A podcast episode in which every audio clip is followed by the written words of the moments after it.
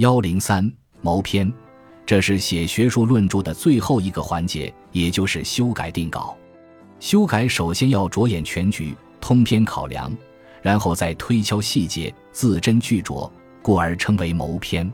第一步是审查主题，通读初稿后，要做出这样一些判断：主题思想是否周延，基本观点是否站得住脚，提法是否准确。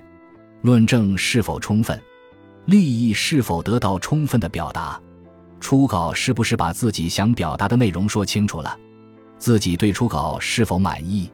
如果连自己都觉得不满意，肯定初稿不成功，必须做大的修改，甚至推倒重来。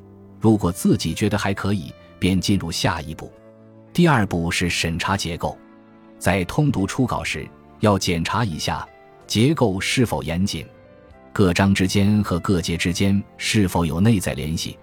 上一章或上一节的结尾是否有提起下文的语句？下一章或下一节的开头是否有承接上文的语句？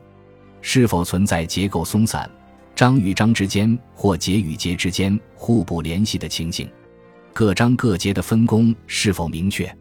结构审查的重点是开篇和结尾。开篇要明确揭示主题，树立基本观点；结尾要收得住，把全书驾驭起来，真正称得上点睛之笔。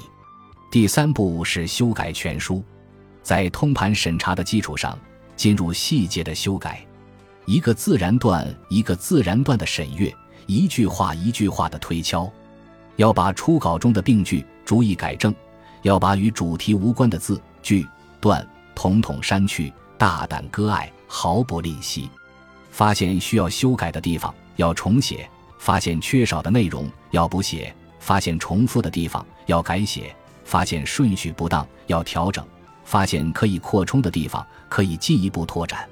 初稿经修改后，篇幅通常会有较大的增加，数字、标点、注释是否符合规范也在审查之列。引用他人的说法，一定要遵循学术规范。清楚标识，以免有抄袭之嫌。的、地、得的用法，做、做的用法，特别容易出错，一定要仔细检查。用拼音输入法，经常会出现同音不同字的情形，一马虎就会出错。各级标题的表示方法要统一，也特别容易出错，应避免出现文题不符的情形。第四步是确定目录，目录不是写作提纲的翻版。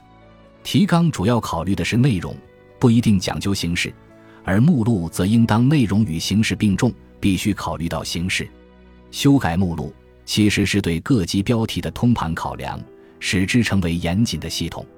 目录通常有三个层次：一是章名，二是节名，三是节下专题名。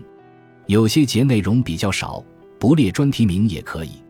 无论是章名、节名还是专题名，都不可以重名。